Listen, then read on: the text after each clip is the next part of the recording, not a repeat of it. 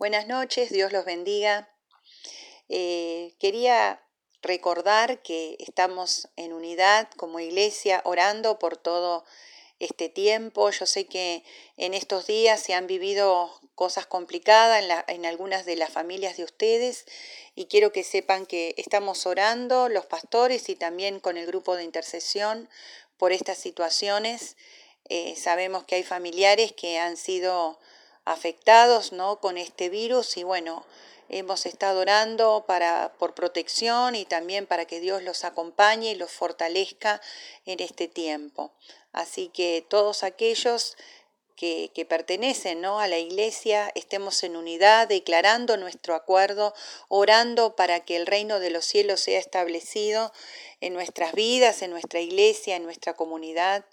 Eh, para que todo lo que se resuelva ¿no? en este tiempo, y cuando digo resuelva, no me refiero a, desde el lado del gobierno, sino desde el lado de Dios, que todo lo que Dios dictamine para este tiempo se cumpla en nuestra vida, ¿no? porque es como vamos a pasar el tiempo de crisis victoriosos. Bueno, quería compartir con ustedes la meditación de este día. Y yo recordaba en estos días eh, la historia de David y especialmente esa historia que a todos nos gusta muchísimo y ya la sabemos de memoria, como es la historia que está en Primera de Samuel 17, ¿no? Cuando David tiene que enfrentar a este gigante, eh, Goliat, el famoso Goliat, y esta situación que uy, nos encanta, ¿no? recordarla, leerla, porque es una situación de victoria muy grande y muy particular, no es una victoria común, ¿no? De enemigos que están parejos y luchan y bueno, uno sale victorioso, sino que sabemos que, eh, bueno, David eh, con todas las características que tenía en ese momento de ser un muchacho, un muchacho que había sido criado sin una paternidad sana, ¿no? un muchacho muy solo, donde toda su familia eh, lo mantenía ahí eh, olvidado, aislado, ¿no? Porque la historia dice que David vivía prácticamente solo en el campo, lejos de su familia, ¿eh? y la misma historia cuenta por palabras de David que él eh, tuvo que enfrentar situaciones muy de mucha dificultad, de mucha gravedad, porque cuando él estaba solo ahí eh, cuidando a las ovejas de su padre, y dice en uno de los relatos, unas pocas ovejas, como que ni siquiera era que él estaba haciendo un gran trabajo, ¿no? Cuidando un rebaño importante, donde si no hacía un buen trabajo, este, iban a tener una gran pérdida, sino que este, también me llama la atención esto, ¿no? Unas pocas ovejas de su padre, como diciendo, bueno, anda a hacer algo ahí, así te tenemos lejos, ¿no? No sabemos por qué, pero eh, el porqué de esta actitud con David, pero sí sabemos que eh, en toda esta situación Dios usó esto para los fines que Dios tenía en la vida de David, ¿no? Y, ese David, ¿no? Sin paternidad, eh, sin cuidados de su familia, despreciado, minimizado, ¿no? Eh, por toda su familia, eh, fue el que se enfrenta a, a este gran gigante que era Goliat, Un gigante que estaba representando a un ejército poderoso como era el ejército de los filisteos, un ejército preparado, un ejército que estaba acostumbrado a la guerra, ¿no?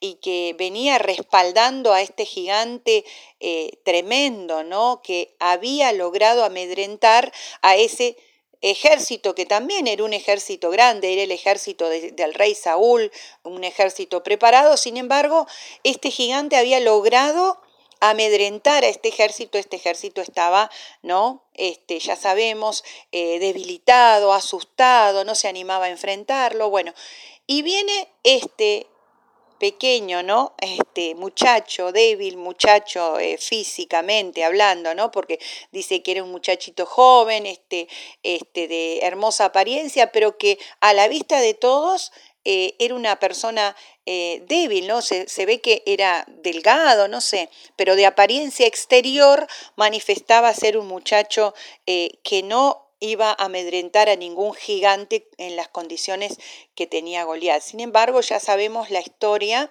¿no? David enfrenta a, a, ese gigante y dice, lo vence, ¿no? Lo vence victorioso y es el despegue de, de toda una nueva vida para David, porque David es premiado por esta gran victoria y comienza una vida eh, de mucho esplendor para David.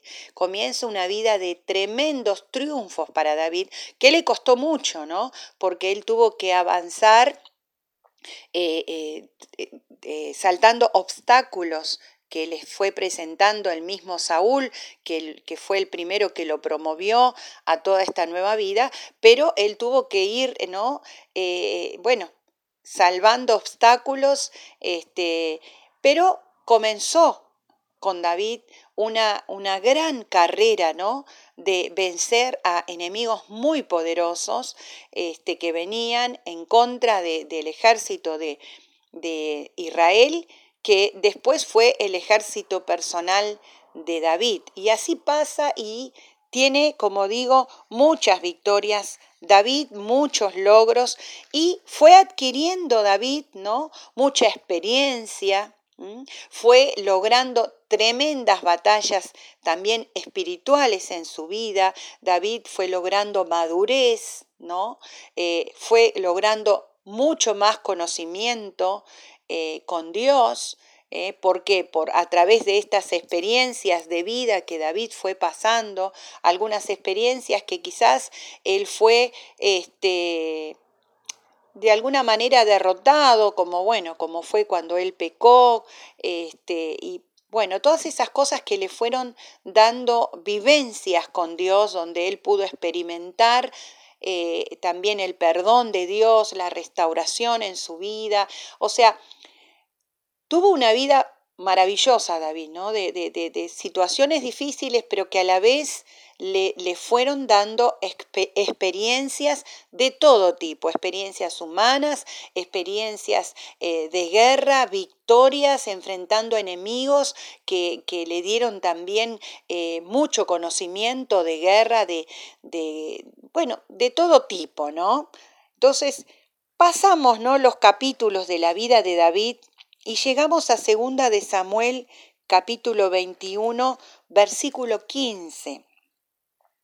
Y dice, volvieron los filisteos a hacer la guerra a Israel, y descendió David y sus siervos con él, y pelearon con los filisteos. O sea, es como que después de tantos años nos encontramos con la misma escena, aquella escena donde aquel muchachito tiene que enfrentar a ese gigante, ¿no? De el ejército de los filisteos. O sea, otra vez los filisteos enfrentando, y si después vamos a ver en, los versículos más adelante, pero yo se los cuento, eh, dice que también los filisteos traen a otro gigante, ¿no? Para desafiar al ejército, ¿no? Para volver a hacer la guerra de la misma manera que le habían hecho guerra al ejército de Saúl, mandando un representante de gigantes. Yo creo que los filisteos habrán dicho, bueno, probemos con esto, ¿no? Este, con estos gigantes que en algún momento dieron resultado, ¿no? Yo creo que estos, estos filisteos por ahí no se acordaron que el que había derrotado al gigante de aquella época, ¿no? Era el mismo que estaba viniendo contra ellos. Pero bueno, y dice el mismo versículo 15, y pelearon con los filisteos, punto y coma, y David se cansó. ¡Wow! Acá parece que hacemos cuan, cuan, cuan, cuan.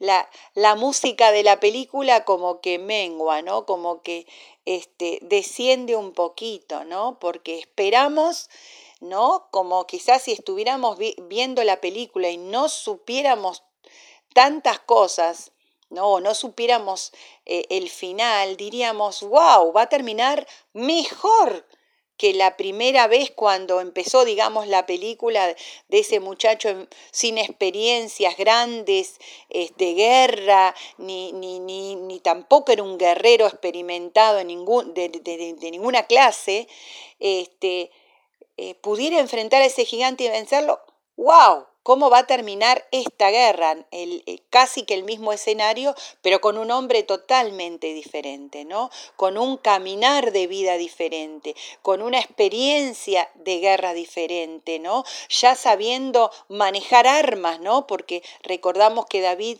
en el primer encuentro con Goliat, eh, Saúl le había puesto sus armas y lo había preparado, ¿no? Como un guerrero y dice que David no podía ni caminar porque aquellas armas eran tan pesadas para él que no podía, pero este ya no era el mismo David.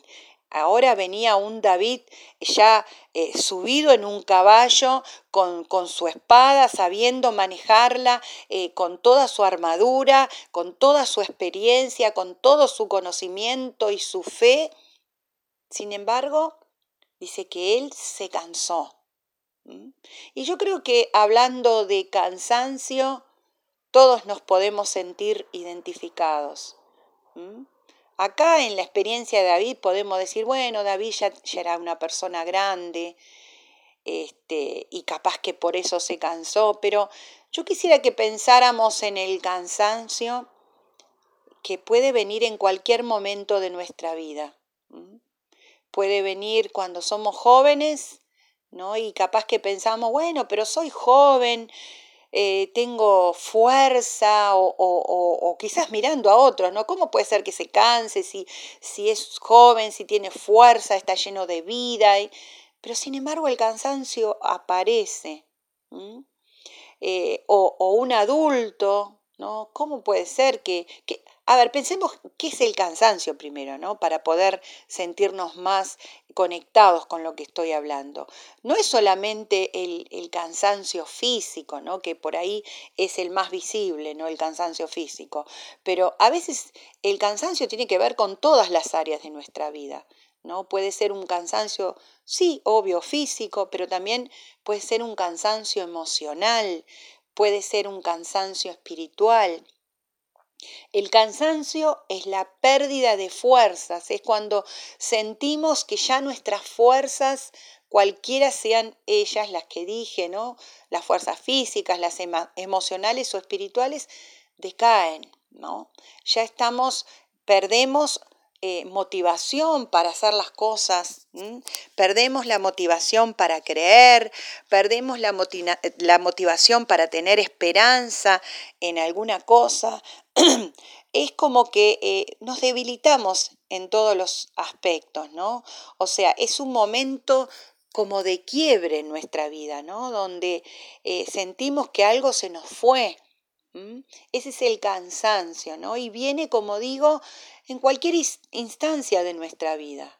Viene a veces hasta cuando no lo esperamos, ¿no? A veces el cansancio físico es como producto más lógico de algo, a veces, ¿no? O sea, trabajamos demasiado, le pusimos mucha fuerza en algo y bueno, obviamente somos personas limitadas en nuestro físico y bueno, por ahí nos cansamos. ¿No? Como digo, aún los jóvenes, la misma Biblia dice, ¿no? Los jóvenes flaquean y caen, ¿no? Porque es obvio, ¿no? Son, son jóvenes eh, que, que, por más que, que, tengan recién este, esa fuerza inicial en su físico, también pueden, puede ser que se debiliten físicamente. Imagínense los adultos y los ancianos, ¿no? Pero a veces también decimos, pero ¿por qué me siento emocionalmente cansado? Como que ya no tengo más ganas de nada, como que ya eh, quizás di emocionalmente todo eh, lo que tenía, ¿no? Creía, me, este, confié, este, esperé, qué sé yo. Ahí podés poner quizás ese sentimiento que te afloró a la mente y te sentiste debilitado, te sentiste cansado emocionalmente o espiritualmente, ¿no? Uf, cuántas veces oré por esto y cuántas veces clamé y, aparentemente Dios no hizo nada y aparentemente no pasó nada en esto que estoy orando y me debilité y me cansé y quizás dejé de orar y quizás ahí eh, no tuve motivación para seguir clamando por, por lo que fuera, ¿no? El cansancio. Y ahí estaba este gran David, ¿no? Con todas las características que les dije en este momento, que se cansó. Pero ese cansancio vino en un momento complicado, porque delante de él estaban los peores enemigos del pueblo de Israel, que eran los filisteos, y ahí venían otra vez con un gigante a enfrentarlo, ¿no? Y yo pensaba, ¿no?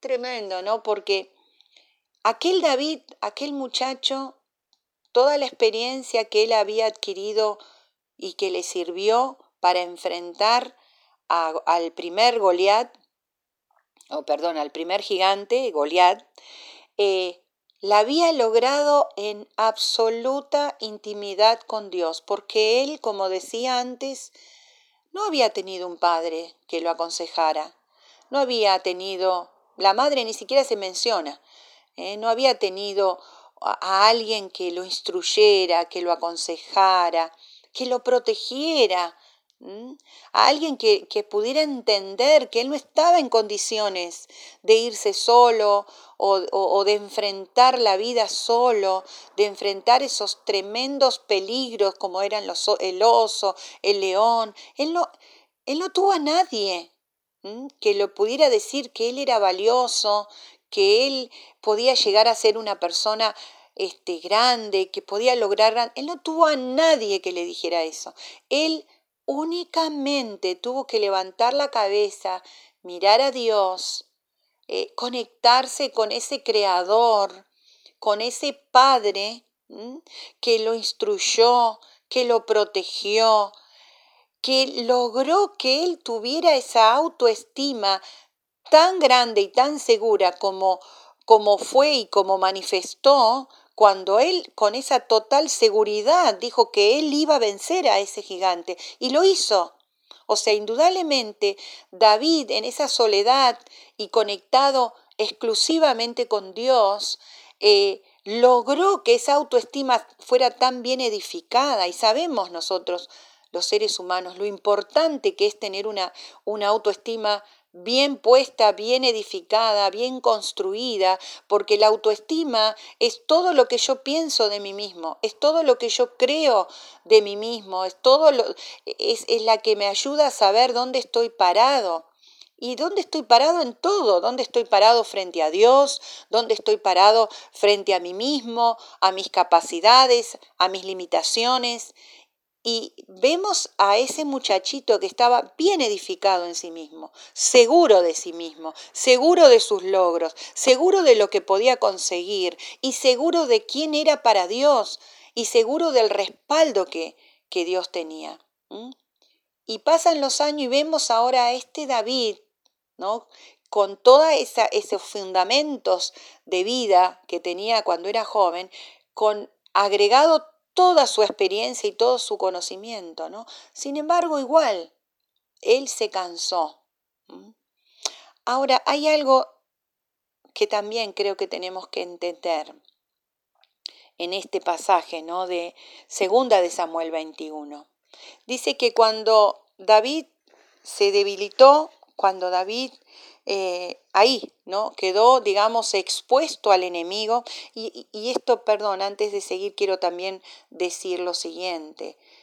Cuando nosotros estamos en debilidad, cuando nosotros eh, desfallecemos en nuestras fuerzas emocionales, espirituales, físicas, nos quedamos expuestos, ¿no?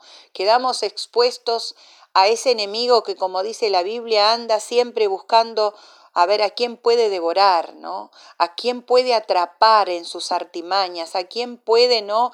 Eh, eh, este, avasallar, este, derribar y conquistar, conquistar para sí, ¿no? Entonces, tenemos que tener este, en cuenta esto. Cuando nos estamos débiles, cuando estamos cansados, estamos expuestos a nuestro enemigo, ¿no?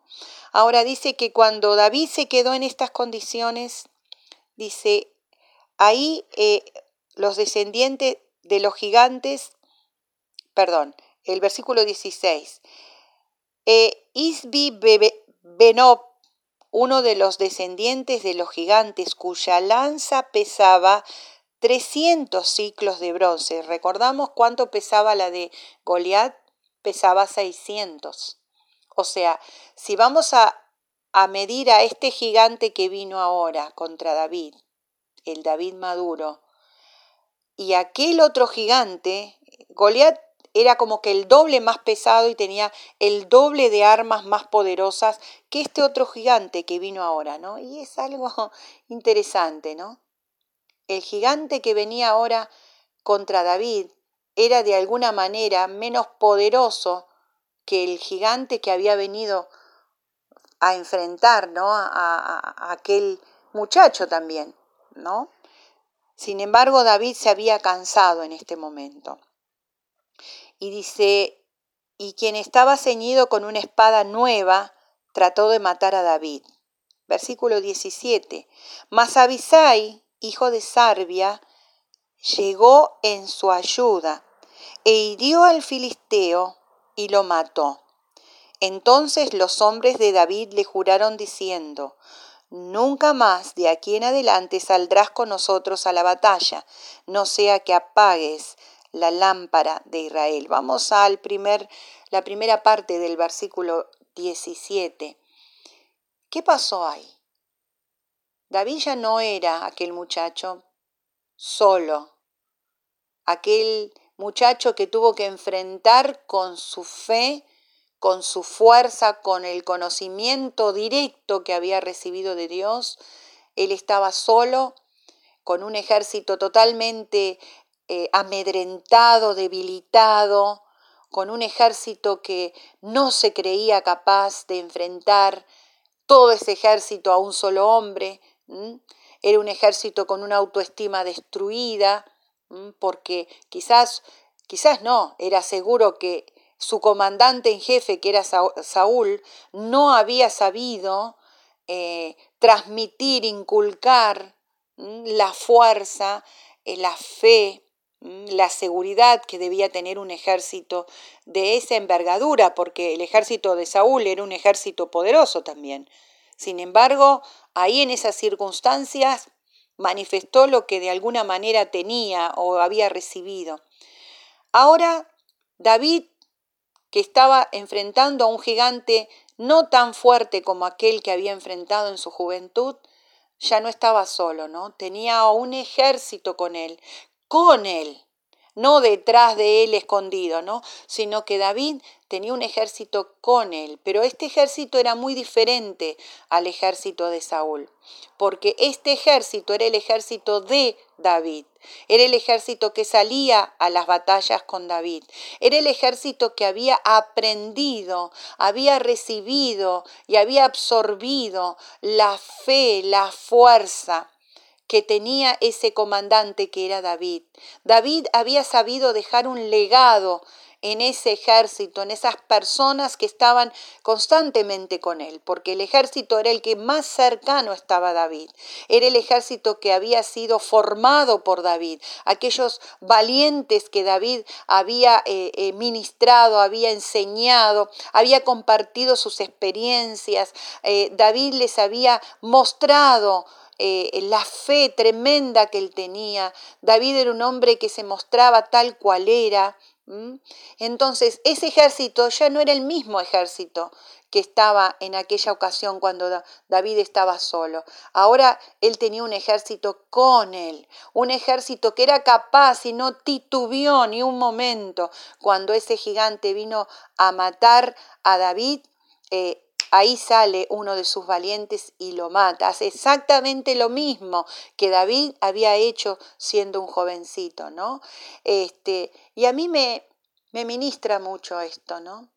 De qué clase de, de cosas nosotros estamos eh, compartiendo, ministrando a los que nos rodean, ¿no? ¿Qué clase de fuerza, de experiencia con Dios estamos compartiendo a las personas que están con nosotros? Aquellas personas que en el momento quizás, cuando venga el cansancio, cuando venga la debilidad, cuando venga la falta de fuerzas, porque va a venir, sin importar la experiencia, eh, los años vividos, los conocimientos que tengamos, en algún momento quizás vaya a venir ese cansancio. Pero, ¿qué estamos eh, compartiendo con los que nos rodean? Porque quizás esos que nos rodean van a ser los que nos sostengan en el momento de la debilidad. En el momento cuando quizás digamos, pa, ¿cómo enfrento esta situación?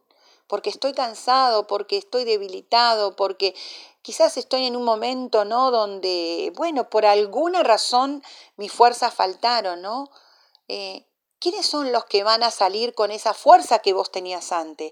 Con esa fe, con esas garras para luchar por vos. Porque eso va a depender mucho quizás de lo, del legado que vos estás dejando, ¿no? Quizás esos son los de tu familia más cercana, quizás esos son otras personas con las cuales vos estás compartiendo en tu trabajo, en, no sé, en tu comunidad, en, el lugar donde estás. Van a salir a defender ¿eh? y van a salir a dar quizás lo que vos no podés dar en el momento del cansancio. ¿no? Ahí salieron los valientes de David, derrotaron a los filisteos y dijeron algo importante, ¿no? A David. Le dijeron, no, no queremos más que salgas con nosotros a la guerra, porque no queremos que la lámpara de Israel se apague. ¿Qué significa esto? ¿Por qué la lámpara de Israel? ¿No? El ejército, una de las cosas que le quedó bien claro de David es que no era por la fuerza humana de David que las cosas sucedían, no eran por la inteligencia, por la experiencia, por el conocimiento de David que ellos lograban las cosas que lograban, sino que era por la relación espiritual que David tenía con Dios. Por eso ellos dijeron, por favor, no queremos que faltes, porque sabemos que cuando vos faltes, la lámpara de Israel, o sea, ¿no? el poder, la, eh, la luz de Dios, el conocimiento de Dios va a faltar, como de hecho pasó porque ya cuando David faltó, las cosas no volvieron a ser como antes en, la relación con Dios, en, lo que Dios manifestaba, en cómo Dios se, se revelaba, ¿no? Entonces, qué tremendo también esto, ¿no? El que las personas que estaban alrededor de David sabían que David cargaba con la lámpara de Israel, que era la presencia de Dios, que era la manifestación de Dios, que mientras David estuviera ahí estaría la manifestación del poder, de la revelación, de la luz de Dios en medio de Israel, ¿no?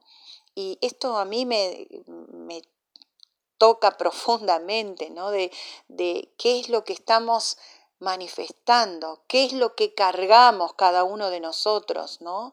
Cuando nosotros faltemos, ¿qué es lo que va a faltar en medio nuestro, ¿no? ¿Mm? ¿Qué es lo que eh, eh, la gente va a sentir que falta, ¿no? Y creo que es, es algo maravilloso que cuando alguien falta, uno sienta que, wow, una persona que carga con la presencia de Dios falta, ¿no? No que falta el, ¿no? A veces decimos, uy, que falta el simpático, que falta el, eh, el que me ayudó económicamente, que... No, que falta aquel que carga con la presencia de Dios, ¿no? Que puede dejar un legado eh, eh, espiritual fuerte para que la gente sepa que en cualquier situación puede enfrentar de la misma manera eh, lo que venga, ¿no? Los enemigos que vengan, las, y enemigos hablamos de problemas, de situaciones, de luchas, de necesidades, de lo que fuera. Y yo los invito a que ustedes lean el cántico de David, ¿no? Después de esto, en el capítulo 22 de Segunda de Samuel. Y en ese cántico manifiesta todo esto que yo les dije, de la experiencia de David con Dios, de todo lo que él vivió y la forma como Dios estuvo con él respaldándolo, fortaleciéndolo. Y por eso él pudo dejar ese tremendo legado en aquellas personas que, que lo rodeaban. Estamos enfrentando un enemigo poderoso en este tiempo, ¿no? un enemigo que se ha levantado y que eh, nos acusa y nos, y nos dice que nos va a derrotar y que nos va a, a, condicionar y nos va, nos pone límites, ¿no? Y nosotros tenemos que levantarnos como el ejército de David, decirle, vamos a cortar la cabeza. Eh, somos el escuadrón de, de, Jehová, digamos, del Dios poderoso, ¿no? Y vamos a salir adelante, ¿no? Pero tenemos que rever aquellas cosas que, que tenemos, ¿no? Que rever quiénes somos para Dios, que rever como, como David, ¿no? Mirar, ¿no? Quizás en medio de esta soledad, ¿no? De, de, de, de tantas cosas que estamos viviendo, de, decir, bueno, estoy solo, pero no estoy solo. Puedo es el mejor momento, ¿no? Como cuando David estaba en ese campo, el mejor momento para conectarme exclusivamente con Dios, recibir la voz del Espíritu Santo, ser guiados por Dios, recibir en mi autoestima eh, quizás dañada por tantas cosas, pero dejar de lado las excusas. Dejar de lado el no tuve, el no me hicieron, el no me entendieron, dejar de lado todo eso, ¿no?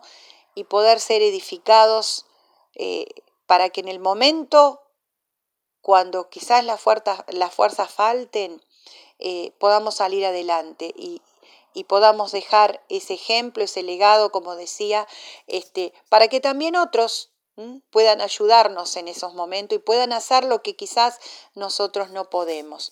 Que Dios te bendiga, eh, que te fortalezca en este tiempo y que puedas, este, ¿no? Eh, puedas salir adelante en este día con esta palabra y puedas meditarla y pueda ser de bendición para tu vida. Dios te bendiga.